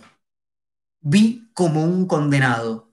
Amé las cosas sin sentimentalidad ninguna. Nunca tuve un deseo que no pudiese realizar porque nunca me cegué. Incluso oír nunca fue para mí sino un acompañamiento de ver. Vi como un condenado. Comprendí que las cosas son reales y todas diferentes unas de otras, ¿no? Como veíamos, ¿no? La piedra diferente de la, planta, yo diferente de la piedra, esta piedra diferente de la otra, algo muy heraclíteo siempre en Caeiro. Comprendí esto con los ojos, nunca con el pensamiento, porque el pensamiento hace la operación contraria, ¿no? Esto es, eh, eh, Cairo es, como Funes, ¿no? Singularidad, Heráclito. ¿eh? Nunca es el mismo río, nunca es el mismo perro, nunca es la misma flor. En cambio, el pensamiento abstrae y dice, tengo la especie perro, tengo la idea general flor, ¿no? humanidad, etc. Comprendí esto con los ojos, nunca con el pensamiento. Comprender esto con el pensamiento sería encontrarlas todas iguales. ¿Ven? Acá está ¿no? la especie, acá está el género. Un día me dio el sueño como cualquier niño, cerré los ojos y dormí. Además de esto, fui el único poeta de la naturaleza. Y no de la, ¿no? Cuando decíamos que es una, que es antimetafísico, recuerden que fisis es naturaleza y meta es más allá, ¿no? Es, eh, es como cuando alguien ve justamente la naturaleza, Dios, la naturaleza no la vemos, pero en términos de caer, ¿no? Vemos un árbol, o vemos el sol, o vemos una piedra, o vemos un arroyo, ¿no? Y decimos, bueno, ¿cuál es el sentido? ¿Cuál es el Dios que está detrás de esto? No, es esto, dice Caero, ¿no? Es lo que decía el poema quinto, ¿no? Así se presenta. Bueno, no, no es... Em, no, se presenta, como habrán visto sin dudas, la misma contraposición entre, entre, entre conocimiento o razón y filosófica, si ustedes quieren, y, felicidad e imbecilidad que vimos, ¿no? con todas sus complejidades en el cuento de, Voltaire, pero sí hay otra vez una posición, uno podría decir, antifilosófica si uno piensa la filosofía en su sentido tradicional, la filosofía dogmática, ¿no? que está siempre buscando más allá de los sentidos, lo que es abstracto, lo que es general, ¿no? lo que implica un desprecio de sus sentidos. En este caso hay una articulación de un saber otro. Em, de este saber ver, hay una, hay una importancia de la, de la singularidad de la, que, está asociada a esta sensibilidad y por eso yo todo el tiempo ¿no? señalo a Nietzsche en relación a, eso. Em, y no se juega, eh, digamos, la, la, la, posición de la angustia, o la, ¿no? como vimos en, el cuento de Buen Brahmin. Me parece que hay una, esta simpleza de, bueno, cerré los ojos como un niño pequeño, ¿no? Tampoco la existencia parece como una tortura, ¿no? Como en el otro momento, ni mucho menos, no es trágica, ¿no? Eh, hay un, aceptar, pero no es un aceptar tonto o autómata. por eso me interesa mucho esta tercera, otra posición, no sé cómo quieran nombrarla. Bueno, ya vamos al final un montón, una hora cuarenta. Voy a activar los comentarios acá en eh, Instagram y voy a mirar, abrir acá los, el chat. Espero que estén ahí del otro lado aún, creo que sí. Me gustaría escucharlos. Mientras tanto, mientras entre el delay que, entre el que yo hablo y empiezan a llegar acá los comentarios o las preguntas o las conversaciones, recuerden entrar a tallerdefilosofía.com.ar y eh, colaborar con los espacios culturales, desde cualquier lugar en el que estén, no hace falta que sea en Argentina, lo pueden hacer igual y en cualquier momento en que vean esta charla, no hace falta que sea ahora. Y ahora me gustaría leerlos. Tina vieron, la lectura de Voltaire me hizo acordar mucho al concepto de desdicha en el mundo feliz de Huxley, una frase que creo tiene que ver con pagar el precio de vivir. La felicidad no tiene grandeza. Bueno, hay algo, ¿no? De, la grandeza, inclusive de la grandeza de, perderse en, en, esas preguntas, ¿no? Silvia Urite dice ahí en YouTube, con respecto a la angustia, Abelardo Castillo decía, no me suicido porque quiero ver lo que viene después, que casi siempre es peor. bueno, César Francisco, el intercambio entre razón por felicidad implica la sustitución de libertad por automatismo, ¿no? Por eso no es tan fácil dejarla. Bueno, no usé la palabra libertad, tenés razón en que ¿no? Eh, uno podría decir, no hay solamente razón ahí, o, sabiduría, sino libertad. Del otro lado hay automatismo, ¿no? Entonces eso también es, está implícito, sin duda. Guadalupe me hizo acordar cuando Heidegger se refiere a la existencia inauténtica. Bueno, claro, hay ese mundo del sentido común, el mundo del sé, el del Lasman, como dice Heidegger, o el del uno. Spinoza decía que si alguien está seguro de que cometer un delito lo hace feliz, es necio sino delinque. Tiene algo en común la propuesta, claro. Porque además, no hay, para Spinoza recordemos que no hay nada bueno o malo, sino que lo juzgamos bueno o malo porque lo queremos, eh, o sea que es bueno para nosotros, digamos. Que los sentidos no, no engañan sería el argumento de cualquier terraplanista. Me parece imposible pensar en manipular objetos sin tener en cuenta una teoría sobre ellos. Eh, que los sentidos no engañan. Ah, por lo que dije de Nietzsche. Bueno, eh, estoy de acuerdo, estoy de acuerdo con que es una, posible interpretación de eso. Nietzsche no lo dice en ese sentido. Eh, está bien lo que decís, pero, pero vamos por otro lado.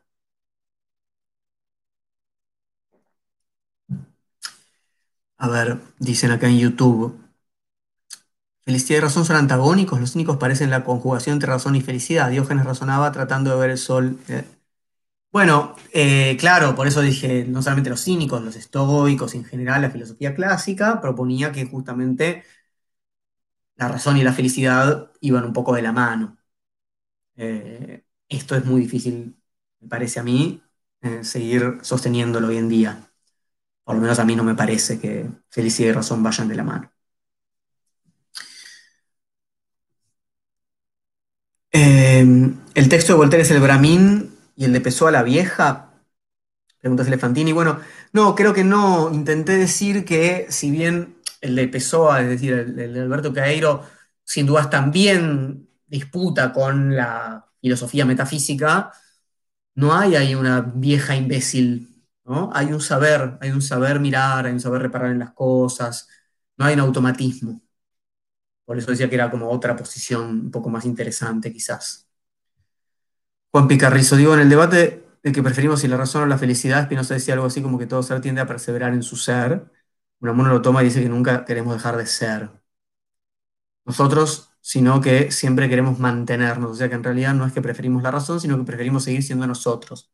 Bien, claro, uno lo puede pensar en ese sentido. Cada cual quiere seguir siendo lo que es. Está muy bien lo que decía Juan P. Carrizo el, conatus espinociano es seguir siendo lo que uno es. es. complicado, ¿no? Porque también es aumentar lo que uno es. Bueno, eh, pero sí, lo primero es el, que el conatus es permanecer siendo lo que se es. Eh, y en realidad uno puede decir, bueno, finalmente son los dos bichos de hábitos. ¿no? Es decir, el, eh, había un automatismo propio del, del Brahmin, que era el automatismo de funcionar en, ese, en esa sociedad en la cual él tenía un lugar de prestigio y demás, de enseñarles a los demás y después torturarse porque no, porque él sabía que no sabía y seguir haciendo eso, y eso era su propio automatismo, ¿no? Y su conatus lo llevaba a seguir en esa lógica. Muy interesante porque le sacamos la idea de que solamente de un lado de automatismo, o de que porque haya, o, la idea de que si no hay autorreflexión, como parecía no haberla, digamos, en la vieja, entonces... Eh, al revés, si hay autorreflexión, no hay automatismo. Puede haber autorreflexión y automatismo, sin dudas. Claro. Em, Ramiro, con Pessoa me pasa que encuentro cierto aire de tener la cosa resuelta en Cairo, pero en el libro El desasosiego hay mucha angustia ante la existencia. Parecen estar ambos personajes en su obra. Claro, claro. Cairo es un poco, sí, no es que tenga la cosa resuelta, pero en ese sentido sí, si lo comparamos con cierta angustia, cierta melancolía, diría más bien, en, Bernardo Soares, en el libro El desasosiego, Cairo está en una, posición más, más, afirmativa, más espinociana, ¿no? Cairo es más cercano en ese sentido, ¿no? Eh, pero bueno, no es todo Pessoa, sin duda, claro. Había un poeta que le gustaba Heidegger que decía que si nos quitaban el sufrimiento, nos quitaban la posibilidad de lo divino. El problema del Bramín es que nunca gozó su melancolía, su incertidumbre. Bueno, no sé si te referís a Helderlin, puede ser. Es los poetas que le gustaba a Heidegger y a muchos otros y que puede haber dicho cosas como esa. Celefantini pregunta cuál es ese saber otro. Ese saber otro es el de, es el de la sensibilidad. ¿Mm? No es un saber de la metafísica, no es un saber, digamos, de las ideas, en el sentido platónico, del orden que está detrás del mundo, sino es un saber ver, un saber reparar, una sensibilidad respecto al mundo en el que uno, ¿no? decir, bueno, este árbol no es el otro, este tiene estas características, estas otras, mirá la, rugosidad de esta corteza, es quedarse en la caverna, es, que, es darnos cuenta de que las sombras de la caverna están llenas de matices, ¿no? Y decir, ahí hay un mundo, no necesito irme más allá, ¿no? Dan Fernández dice, sigo esperando algo sobre Kush. Insisto, bueno, insista, eh, ya, llegará, ya llegará. Eh, Kush, ya, haremos un encuentro sobre Kush. Entre tanto, a leer Kush. Es maravilloso. A ver, Gastón dice, con lo de Bramín me venía algo de enseñar cómo transmitir información sin encarnarla, algo así como hablar de las cosas en lugar de hablar desde ellas, más cercano a lo de Pessoa. Bueno, claro, pero eso, pero eso también era, un poco lo que él decía que hacían los otros, ¿no? Mis colegas dicen, bueno, decirle cualquier cosa y vos disfrutás de la vida. Y este Bramín no, no hacía eso, porque le hacía, ¿no? Por eso sufría, ¿no? Por eso su, posición era honesta, ¿no? Dice Claudio, Diego, ¿no te parece que en esto último de hay algo medio budista en el sentido de lo simple? Bueno, uno puede pensarlo así, sí, sí. ¿Por qué no? No conozco tanto el budismo como para decir hasta qué punto es budista. Entiendo un sentido muy vago, que es una relación posible de hacer, pero soy bastante ignorante, hablando de la docta ignorancia, de, saber lo que uno no sabe sobre, el pensamiento oriental y sobre el budismo. Em, buenas, qué felicidad estas lecturas de Voltaire y de Pessoa. las llevo para una frase de los diarios de Junger. Lo único fundamental y fundamentado es la tristeza hay algo, de eso, ¿no? No, no, no en Cairo, ¿no? En la tristeza, ¿no? ¿Por qué no podría haber hoy razón y felicidad? Carlos pregunta. Supongo que en relación a lo que, a lo que yo dije, que yo no querría en esto. Bueno, yo no creo. primero porque me parece a mí me parece ingenua la posición ilustrada, ¿no? De que la razón, y, anterior, pero ¿no?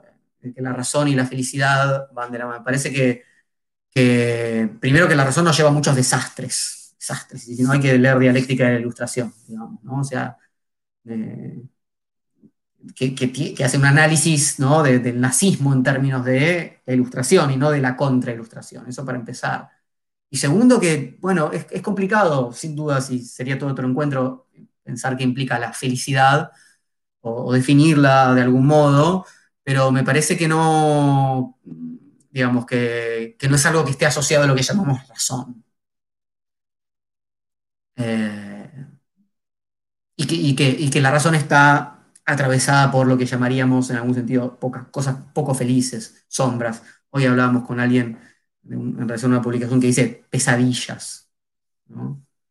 Eh, y, además me resisto a esta idea que está muy en boga en este momento, eh, que es un poco justamente neoliberal, capitalista, como uno quiere, esa cuestión de dialogando, razonando, eh, resolvemos los conflictos y eso ¿no? Nos hace más felices, todo eso, ¿no? O la idea está también que está un poco en boga de la, conciencia, ¿no? Eh, consumir consciente, eh, bailar consciente, ser consciente. Entiendo que no es lo mismo que razón, pero qué ruido que me hace esta idea de, de felicidad y conciencia no lo veo. Qué ruido que me hace la idea misma de felicidad, pero bueno. Claro, María Luján Barbier, una idea de felicidad única, claro, puede ser que estemos suponiendo eso, por eso es que decíamos que hay que ponerlo en crisis, por eso ya el texto de, Voltaire hablaba de semejante felicidad. Em, la razón iluminista se consume en Auschwitz, bueno, dice eso, a, eso me refería. A ver, leo en YouTube, ¿el romanticismo sería un ejemplo de esta posición ante el mundo? Em, bueno, el romanticismo es un ejemplo justamente de, en general, salvo Hegel, justamente, ¿no? que enlaza ambos mundos, de que la razón no llega a, que, es el arte, en última instancia, lo que lleva a la felicidad, si queremos pensar felicidad como absoluto. En fin. ¿Se puede sentir sin involucrar de alguna forma la razón? Bueno, no lo sé, tendríamos que ponernos a hacer muchas definiciones. Eh, yo, yo, eh, diría que sí, para decirlo rápidamente, en términos de lo que dice Pessoa. Digamos, no hace falta ¿no? hacer, razonar como, como hace un platónico y, o tomando otra vez a Funes el memorioso de Borges. ¿sí? No hace falta ser capaz de, de, organizar conceptualmente el mundo ¿no? para sentir, para la sensibilidad. Y de hecho una cosa puede ir contra la otra. Eh, Arliet Cabrera dice, me resuena leer a Caeiro la relación que hace el mismo Voltaire cuando se pregunta en el diccionario filosófico de qué manera el razonamiento puede gobernar el entusiasmo. Tengo que conseguir ese diccionario filosófico eh, de Voltaire. Mm. Sobre todo después de lo que está diciendo ahí. Hay un poema de Pessoa que dice, siento imaginando, no uso las cuerdas del corazón. Su base, el poema se llama Esto. No, recuerdo a este. Em, Francisco Araujo, ¿cómo se llama el libro que habla del nazismo a partir de la ilustración? Se llama Dialéctica de la Ilustración o Dialéctica del Iluminismo de eh, Horkheimer y Adorno. Max Horkheimer y Theodor Adorno. Lo escribo acá, en el chat de, de YouTube. Dialéctica de la Ilustración Adorno y Horkheimer. Hay una charla de YouTube que está acá, que habla un poco al respecto, donde trabajamos ese libro, se llama Los sueños de la razón engendran monstruos. Horkheimer, haberlo escrito bien, creo que sí. Eh, ah, bueno, ahí, ahí Silvia Urite también lo dijo, perfecto. Gracias, Silvia. Fabio dice, Lacan habla del saber como medio del goce, plantea que el saber puede estar más allá del principio del placer, me parece mucho al saber de Voltaire, un saber que le genera un plus, un sufrimiento. Bien, sí, puede pensarse, sí. No hay, es más allá del placer, evidentemente, y se queda ahí, ¿no? Y, elige no, salir de ahí a un cierto goce, puede ser. Fernando Ojeda dice, con el pulso de la felicidad seríamos ungidos por el acontecer de la filosofía. Bueno. Em, ese, no sé si malo, pero al menos me resulta raro el automatismo, ¿no? Bueno, hay, hay que entender, por un lado, quizás, y esto también es un, problema espinociano, me parece que puede pensarse en esos términos, quizás, eh, y ya que también alguna otra persona, bueno, no me acuerdo quién había hablado al comienzo de libertad, ¿no? Lo que había del lado del Brahmin era libertad y el otro lado automatismo. Eh, quizás eh, tenemos un concepto un poco autocomplaciente de cuán libres somos, y no somos suficientemente sensibles a los automatismos que hacen que seamos quienes somos. Eso es algo que, sobre lo que llamó la atención muy claramente Spinoza. No simplemente para definirnos en base a automatismos, ¿no? pero sí para eh, nombrar un poco la tendencia que tenemos a creer que todo lo que somos y hacemos es resultado en una libre voluntad, un libre albedrío que decide desde sí mismo, es muy poco sostenible eso, me parece. Charla sobre Kierkegaard, bueno, en algún momento, en algún momento, puede ser. Para eso tengo que trabajarlo mucho más. Va a venir antes la de Kush, que ya, sobre el cual ya he hecho más trabajo. Kierkegaard es un pensador al que todavía le debo mucho. Eh, ya lo haremos, ya haremos algún taller. Eh, Carlos María, no estoy hablando de eso, no estoy hablando de lo que sucede conviene. Obviamente tendrías que ponernos razonar que es la razón de la felicidad, claro, tenemos que definir un poco mejor eso. Jimena Olivera, ¿podría pensarte que la felicidad de la vieja era una ilusión o que no era consciente de ella? Sin embargo, Cairo sí era consciente de su felicidad porque la razón lo llevó a esa conclusión. Sí, es una posibilidad. La vieja creía que era feliz, pero no lo era. Al mismo tiempo, decir eso puede ser un poco violento, ¿no? Eh, no, decir, bueno, tu felicidad es una ilusión. Bueno, es un poco lo que dije con Nietzsche, ¿no? El lamentable bienestar del, último hombre. Lo que pasa es que, ¿no? Otra vez, ¿no? Como, ¿desde dónde medir? ¿Desde dónde medir? Graciano Corica, para mí la vieja pobre la tenía más clara de lo que el viajero está dispuesto a aceptar. Bueno, puede ser, claro. Por ahí estaban exagerando, ¿no? El lugar de imbecilidad y demás. Y por ahí la vieja no era tan imbécil como parecía, etcétera, etcétera, ¿no? Amigo Clinamen de Brasil, ¿cómo estás? Hay proximidad entre Caeiro y Antonio Machado en eh, ver la vida como el caminar. Bueno, puede ser. Inclusive hay, proximidad en el uso del seudónimo en Antonio Machado y el uso del, heterónimo en, Pessoa, ¿no? Eh, pero bueno, habría que pensar un poco más. Tampoco conozco tanto la poesía de Machado, tampoco la conozco tanto. Respondo no, la proximidad en el mirar de Cairo y, Machado, pues tratan desde otro mirar. Bueno, ahí están hablando. bueno, y además ustedes tienen el placer de leerlo a Cairo o a Pessoa en portugués, a pesar de que no es el portugués de Brasil. Igual se puede leer, para quien hable español, directamente en portugués, Pessoa, en general. Eh, María Luján Barbieri, ojalá los espacios culturales vuelvan a abrir, pero que no terminen los encuentros virtuales entonces. Vamos a...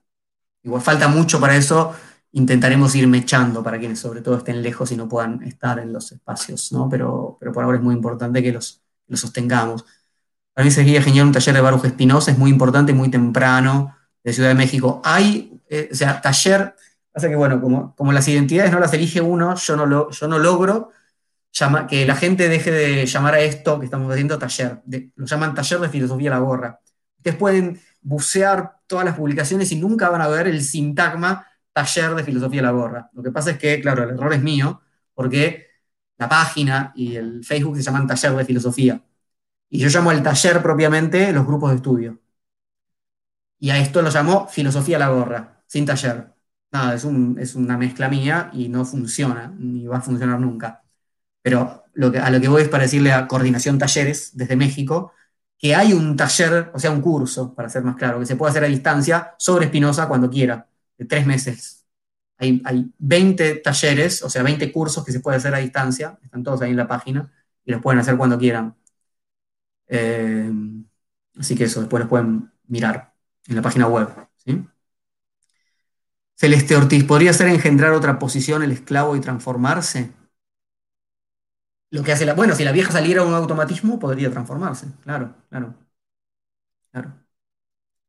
Bueno, eh, son las nueve de la noche. Les quiero agradecer mucho. Sé que quedan comentarios y, preguntas sin, sin responder, pero ya ya estuvimos conversando un buen tiempo, quiero, quiero agradecerles.